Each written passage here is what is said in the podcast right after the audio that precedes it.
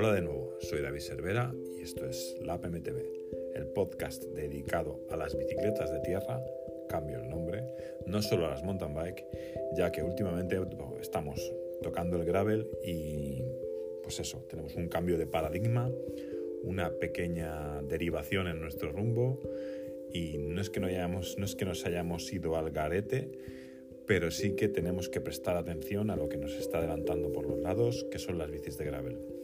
Así que mm, seguimos con el gravel, vamos con un episodio completamente dedicado a ello. Venga, seguimos.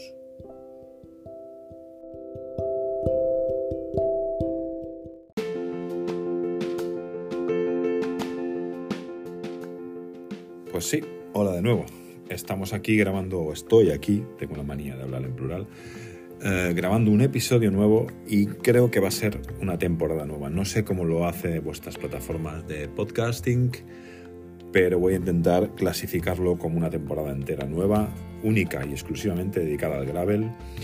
Ya llevo una serie de horas con la bici de gravel y he hecho una serie de cambios que ahora os voy a contar y poco a poco mmm, voy a iros pues eso ilustrando desde mi perspectiva y opinión. Como siempre no me cansaré de decirlo es mi opinión y todos tenemos una y puede ser válida o inválida útil o inútil pero como también siempre digo es un podcast libre tú puedes escucharme o puedes irte directamente a otros podcasts que seguramente tendrán una opinión más formada con más hardware y más experiencia que yo.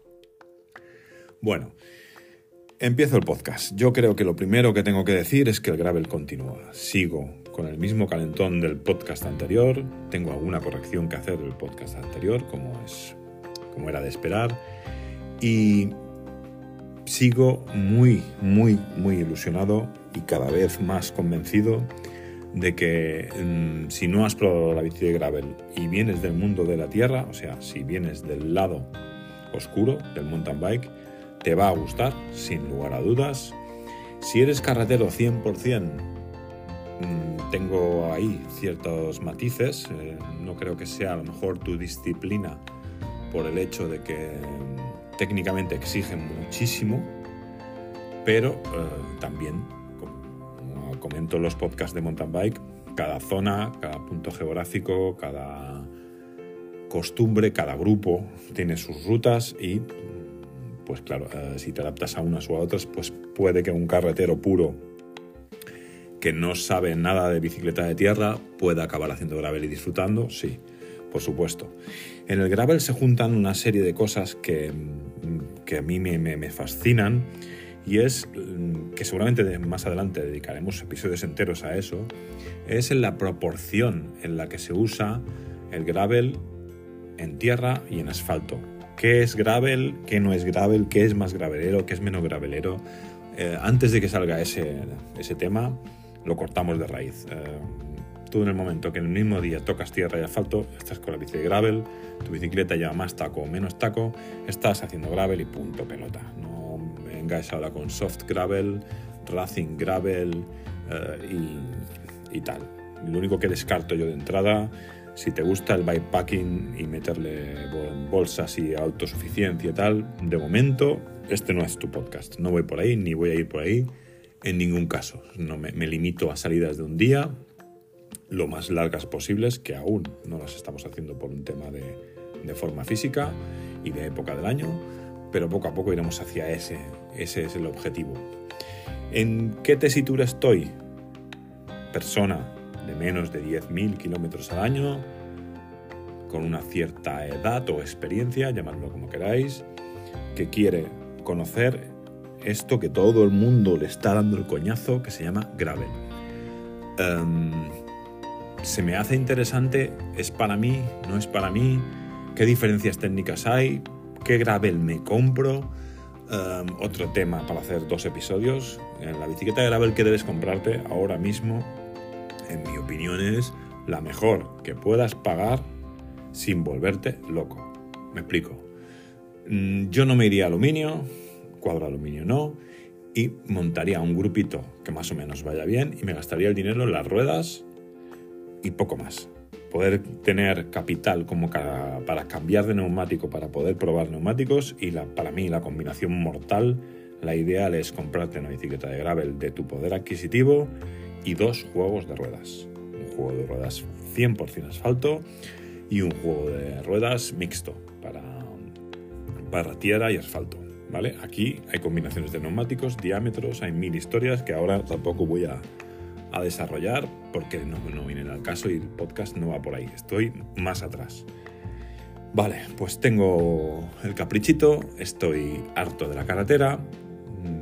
En mi caso, yo me quedé sin mountain bike en el mes de julio porque la, la vendí para cambiar y me rompí una mano y se me liaron las cosas. Luego me quedé sin, sin, poder adquisitivo como para poder comprar una bici que me gustaba. Esperamos a las rebajas, que por cierto he hecho podcast sobre los precios de las bicis. Y ha ido pasando el tiempo y bueno, pues acabé con una gravel de forma, digamos, rebotada. Y en el, en episodio anterior, pues eh, comento cuáles fueron mis primeras sensaciones después de una sola salida. Estamos en el punto de una gravel, una Orbea Terra, 2021-2020, con neumáticos de 40, con cámara y cubierta, full de serie con pedales SPD. Esa es la situación. Problemas. Pues los primeros, ya lo comenté en el anterior podcast y lo confirmo, mil por cien, no montéis cámara y cubierta. Y como comenté en el podcast anterior, puse un mus con cámara para probar y fue una auténtica catástrofe. Um, me tiro el de encima porque lo quiero vender y me lo quiero quitar de encima, pero bueno, um, tiene su público objetivo. ¿Para qué sirve un mus y cámara y cubierta en gravel? Para una persona que no tiene ninguna intención de ir rápido, que quiere hacer bikepacking, por ejemplo, y necesita la fiabilidad del 100% que no va a pinchar. Con una cámara y cubierta, que llevas cámaras de recambio por si se mascara la tragedia, y el mus, os garantizo que es prácticamente imposible pinchar. Um, eso tiene un, tiene un coste y por eso lo he quitado yo, ¿vale? El coste que tenía en mi caso era pues un, un coste de peso. Sabéis que las ruedas el peso es muy importante porque son inercias que hay que acelerar y decelerar, sobre todo acelerar y en una salida de 100 kilómetros um, en llano, con viento a favor, me quedé del grupo y no pude aguantarlo, cosa que no me había pasado. Y, y cuando fui a pesar las ruedas, pues las pesé las ruedas con cámara de cubierta, tubeless y neumático de cámara de cubierto se iban a cerca de los 4 kilos. Es una auténtica salvajada. Um, primer cambio que he hecho la gravel, tubelizar no la saquéis de la tienda sin tubelizar, gran consejo. Presiones de 2.2, 2.3 y tener sensación de ir sobre una goma asquerosa que, que, que, es como una especie de plástico que no tiene dinámica ninguna, solo absorbe golpe y tal, a pasar a presiones en 40 milímetros de 1.4, 1.8, siempre delante la, la que menos presión lleve, por si acaso no lo habéis pillado, um, y la bici volar empezar a correr. Inercias, todas las dinámicas de cuando tú tienes un impacto, ese rebote que se genera, la bici flota, corre más, fluye, el famoso flow, como queráis llamarlo.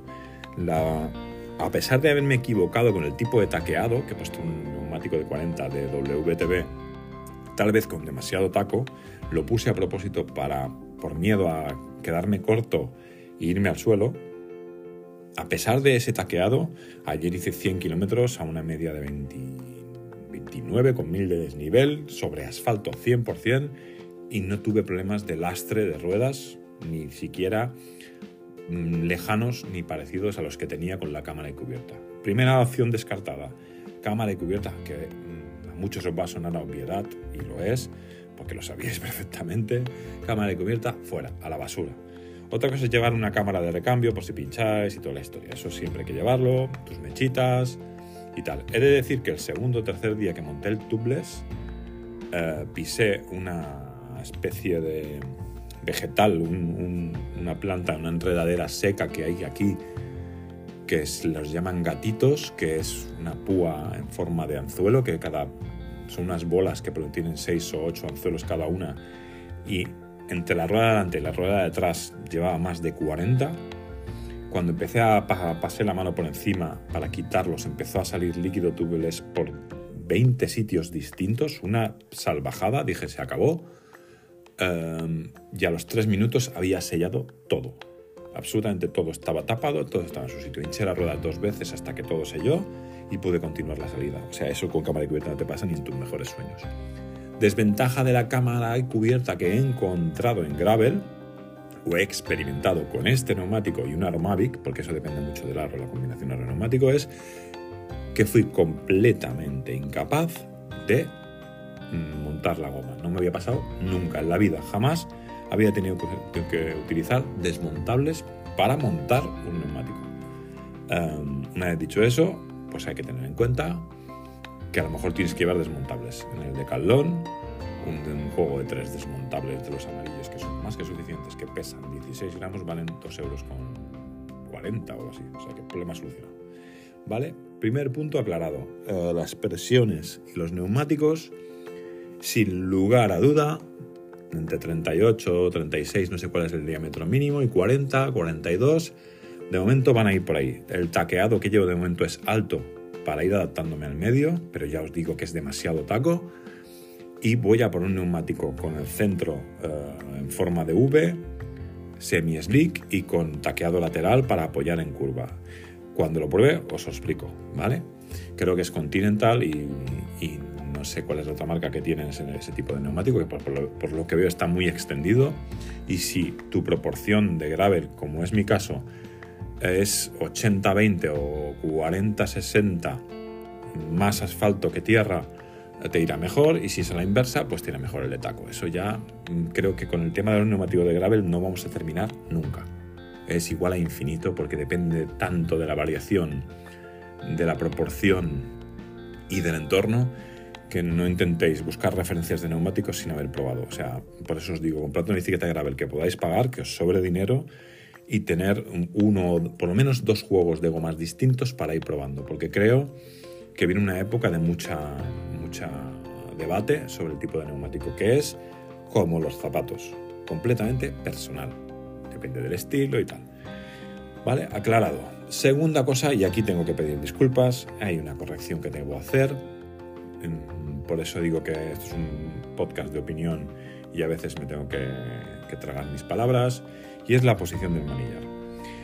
Primera corrección que he hecho en el manillar. Eh, potencia de 100 milímetros o de 110, ahora no, me, no recuerdo, creo que eran 110 milímetros Hacedle una resta a vuestras medidas estándar si tenéis estudio biomecánico mejor y le quitáis directamente la potencia 2 centímetros. Más corta. Debes ir más corto de manillar. Debes ir mucho más corto de manillar porque necesitas más apoyo y más control sobre él en las zonas técnicas. Cuando la cosa se pone muy fea, que se puede poner muy fea, necesitas ir cogido abajo en el podcast anterior defendía que es una locura cogerse abajo y que solo se conduce desde arriba. Eso es una herencia del ciclocross, que en el ciclocross prácticamente nunca o nunca se ponen abajo, pero aquí, cuando llevas un rato bajando y la pista es rápida y tienes que incluso derrapar y corregir y tal, os aseguro, llevo un manillar sin offset, o sea, sin la diferencia entre la barra baja y la barra alta y un manillar tradicional, pero con un manillar gravel, lo que entendemos todos por gravel, que es que la curvatura eh, está más pronunciada para que las muñecas te entren mejor, es para conducir desde abajo, porque tienes más control desde abajo.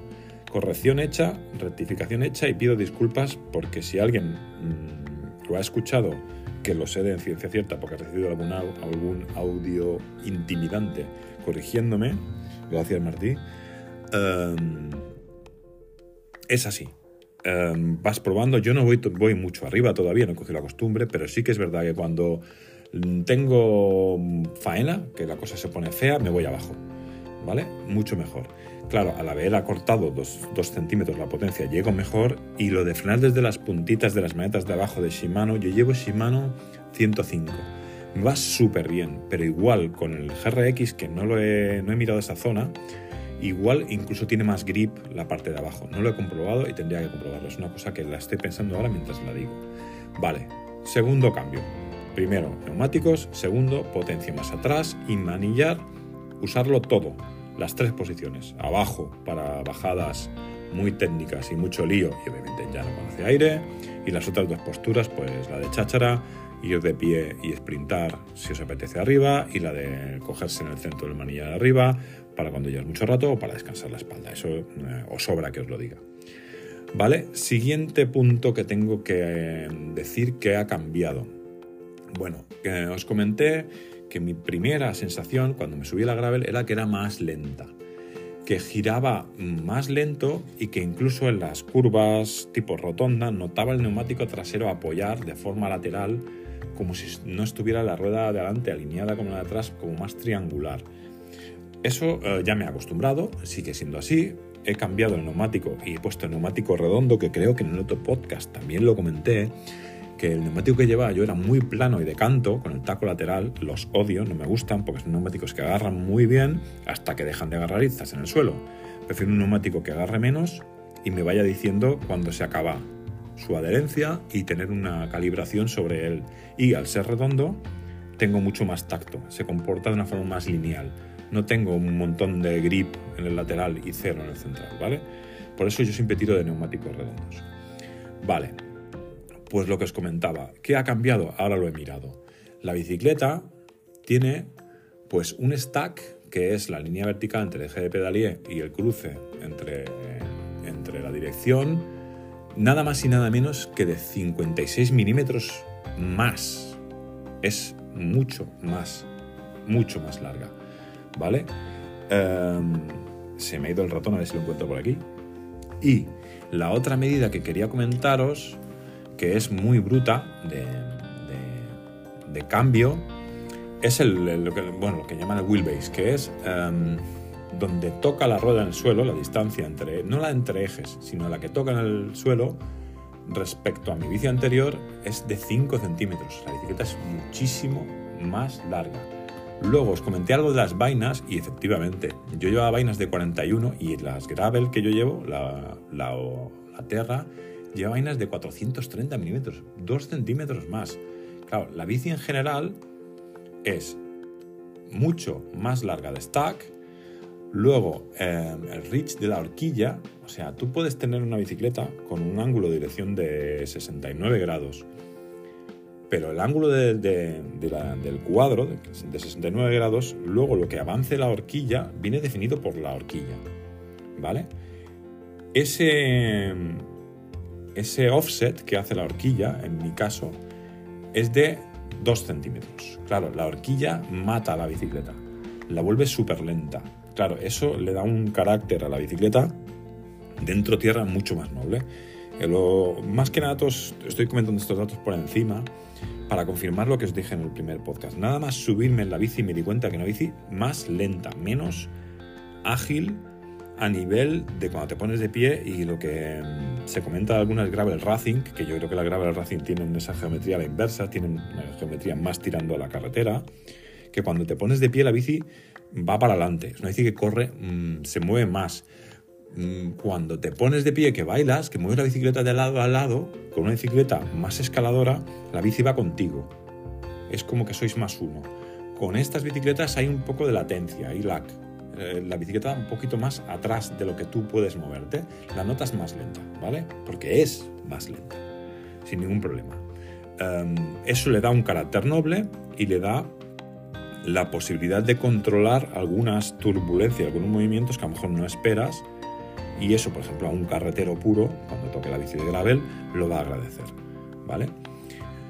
Eh, siempre partiendo de la base de lo que estoy diciendo, que es la gravel es una bicicleta más difícil de conducir, mucho más difícil de conducir. Si os compráis una gravel Racing, vais a tener ese problema, que es una bicicleta más tirando a ciclocross y aún más complicada de conducir. Si, te metes en un lío y empieza a derraparte y a hacer cosas raras, ya sabéis cuál es el problema. Error en la geometría y error en la elección de la, bicicleta en sí. Cuidado con iros a bicicletas mm, gravel muy racing por eso.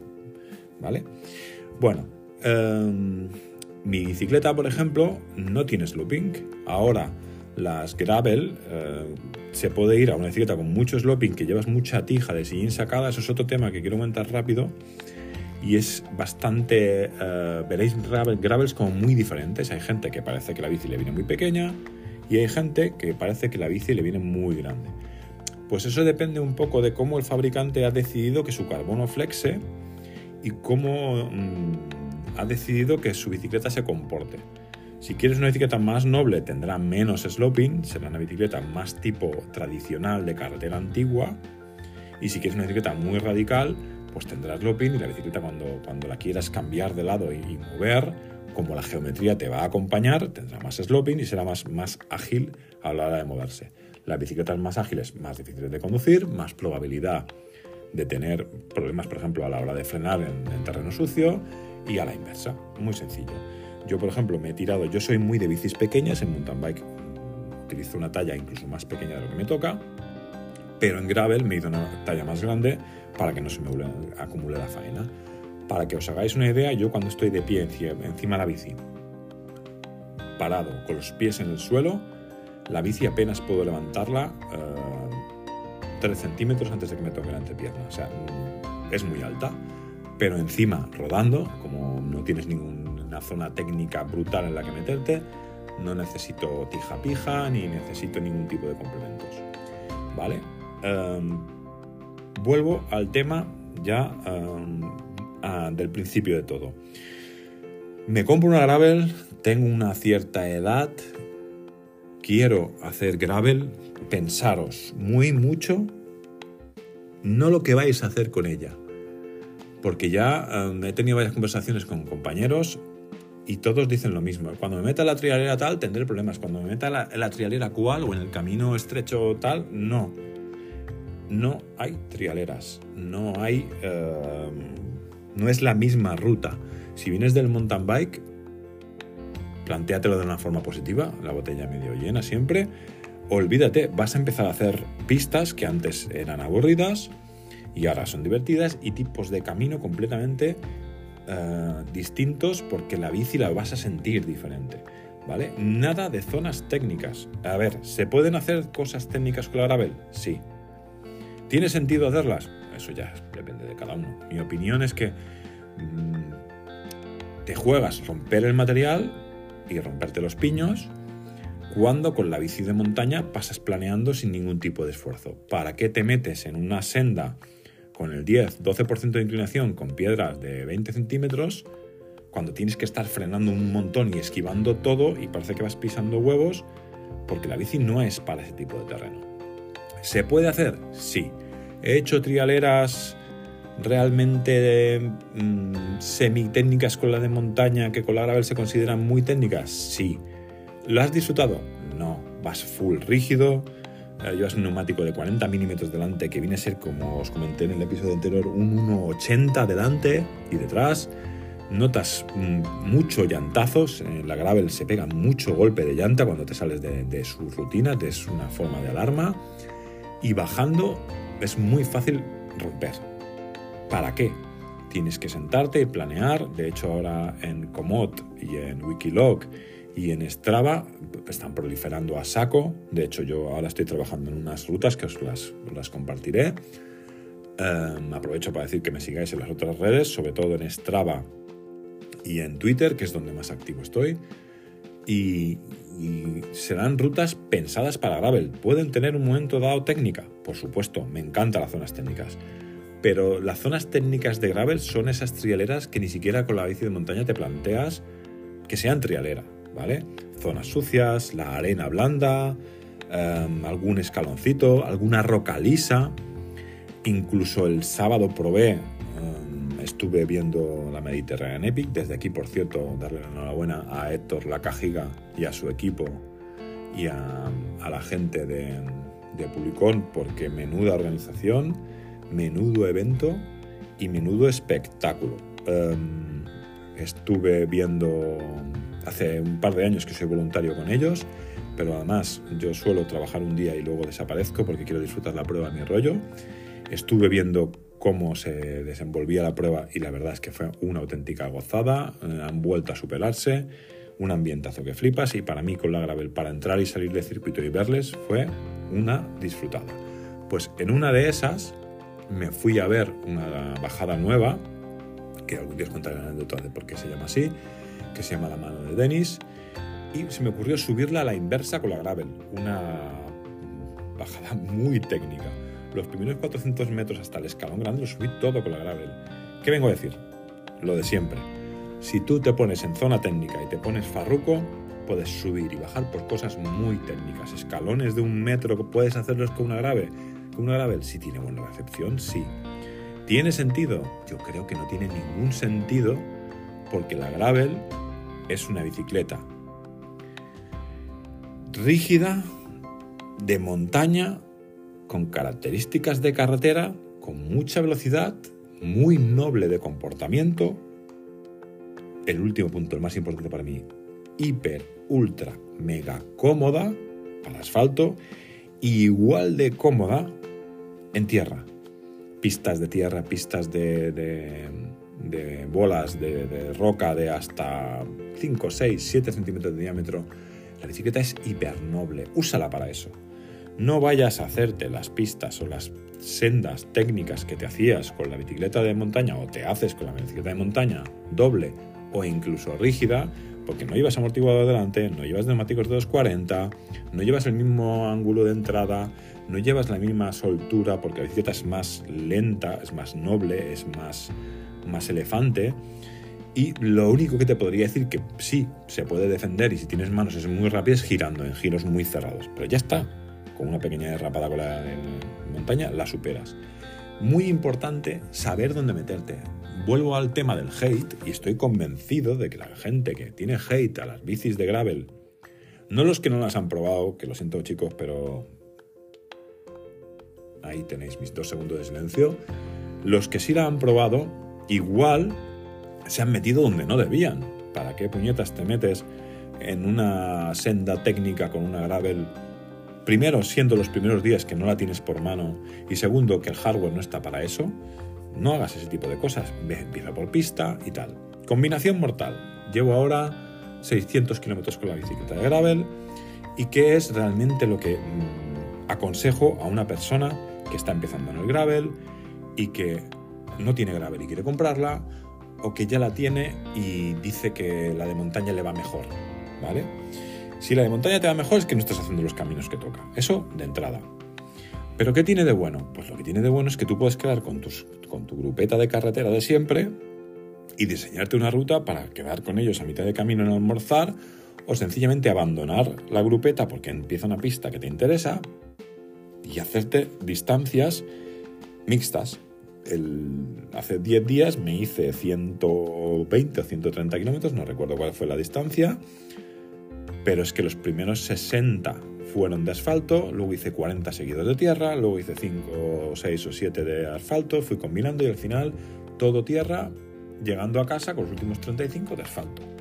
Dices, ostras, es que hoy he hecho cosas que en mi cabeza sobre todo a nivel social, que es muy curioso, mezclas grupos y perfiles de personas tan distintos, porque estás sentado en carretera, rodando a la velocidad que sea, que si digo cifras luego me llamáis fantasma, hablando con una persona que no ha tocado la tierra en su vida, un carretero 100%, y a los tres minutos estás parado en mitad de una trialera, en mitad, perdón, mitad de una senda, o en mitad de un camino, una pista de arena, hablando con un tío con la bici de montaña, que también lo conoces, porque los que hacemos mm, carretera de montaña tenemos perfiles muy distintos, y en el mismo día has jugado con los dos perfiles, has experimentado las dos sensaciones y te ha salido una vuelta que es que no, hasta ahora es inédita. Ayer lo comentábamos que subí un puerto nuevo de montaña por la zona de onda que yo no había subido nunca y cuando llegamos arriba del todo del puerto, un puerto de unos 7 kilómetros, aún quedaban 2 kilómetros y medio de pista, de tierra ostras, eh, puede estar muy chulo porque hasta te cambia completamente la percepción. En la, zona de asfalto reservo para una cosa, la de tierra reservo para otra. Eh, el concepto mm, explota la cabeza. Bajando se portan súper bien, o sea, la verdad es que está, estoy muy contento. Vale, eh, una vez dicho esto, ya termino el podcast, ya hoy no tengo tanto contenido y además te quiero, quiero que sean más cortitos y más seguidos la serie la serie que, tengo aquí en marcha de gravel puro. Mm, neumáticos, tubeless, fuera, cama de cubierta. O sea, mm, la bici no es la misma, no tiene nada que ver. Acordaros de la potencia. Si vais igual de estirados o tenéis problemas como, yo los dedos y a la hora de frenar desde arriba veis que la mano se os gira o está demasiado lejos, acordaros de que como norma yo le quitaría 2 centímetros a la potencia, más cortita, que que no lleve sloping o que lleve sloping solo tiene que ver con, no con la talla, sino con la filosofía en la, en la bici. Yo empezaría con bicicletas tranquilas, trialeras, no. La bici es mucho más difícil de usar, muchísimo más difícil de usar. Y si eres mountain biker, 100% mountain biker, no has tocado una bici de carretera, sin duda la bici de gravel te va a gustar porque tiene la mezcla. Si te agobias de ir solo o estás cansado de tanto asfalto, ¡pum!, te metes en un camino y te despejas. Si eres carretero, déjate aconsejar y dependiendo del tipo de carretero, mm, yo creo que es una muy buena opción. Y creo que es muy importante la elección del neumático, con lo cual, a partir de ahora, a probar neumáticos todo el mundo, a dejar la opinión, pero no os fiéis de la opinión de los demás sin haber visto cómo conducen. Muy importante, el tipo de neumático cambia la bici por completo, no tiene nada que ver una bicicleta con neumático de 32 a una de 40, cambia por completo. Es como hablar de una bicicleta de 100 milímetros o una de 120. Con la ventaja de que puedes cambiar ese recorrido solo cambiando el neumático, ¿vale? Uh, importante para mí, si os gusta el contenido que genero, pues le dais a like aquí o dejáis algún comentario o algo, o en el Twitter o lo que sea, me ponéis a parir, yo ya lo sé. Y por último, darle las gracias a, a, Antonio de Bicilab, creo que es Antoine, me va a matar, que sé que me escucha y me sorprendió mucho que lo hiciera. Para mí es una de las personas que generan contenido. Hace tiempo que le sigo porque tenemos como una carrera paralela. Yo soy fotógrafo y me encantaría haberme metido más en el tema del vídeo y la producción. Y él también, él hace todas las cosas bien que yo no hago bien. Y encima, el otro día tuve la suerte de acercarme a él y saludarle porque ya en 2019 le hice unas fotos y era un tío que me llamaba la atención su contenido, eh, un tío que yo consideraba que estaba a un nivel parecido al mío, obviamente está mucho más por encima de mí. Em, me acerqué a saludarle y tal, le hice la broma de, de los youtubers porque yo tengo cierta animadversión a algunos youtubers españoles que algún día haré un podcast sobre eso y me ganaría un poco de hate. Y le hice el comentario en privado sobre la broma y le dije, pues ya sabes, suscríbete a mi podcast y también dijo, ¿tu podcast? ¿Cuál es tu podcast? Y le dije, pues mira, se llama, que por cierto, luego caí en la cuenta de que ellos se llaman Bicilab y yo Lab MTV, pero es simple y pura casualidad. Lo de Lab MTV viene de un concepto que yo desarrollé en 2012 que era Cycling Lab, que era un un intento de profesionalizar varios sectores del ciclismo y de unir cosas que no estaban unidas, que también explicaré algún día.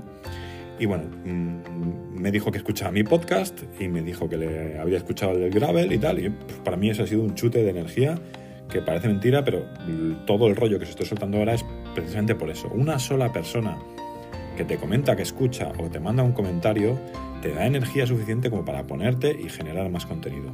El feedback es hiper importante y todos tenemos nuestro pequeño corazón uh, y la pequeña palmadita en la espalda. Se agradece un montón y muchas veces pues uno se siente solo porque la plataforma del podcasting, que es obviamente una persona sola generando un contenido con una opinión a la que se arriesga que lo pongan a parir.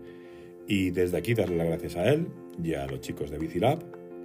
Y yo sigo en el podcast sin lugar a dudas. Y Mm, básicamente lo mismo, uh, seguirlos a ellos porque hacen unos podcasts súper interesantes de un formato muy distinto al mío porque ellos tienen mucho más que contar que yo. Y nada más, um, eso, seguidme, compartir y sobre todo, los caminos. Muchas gracias.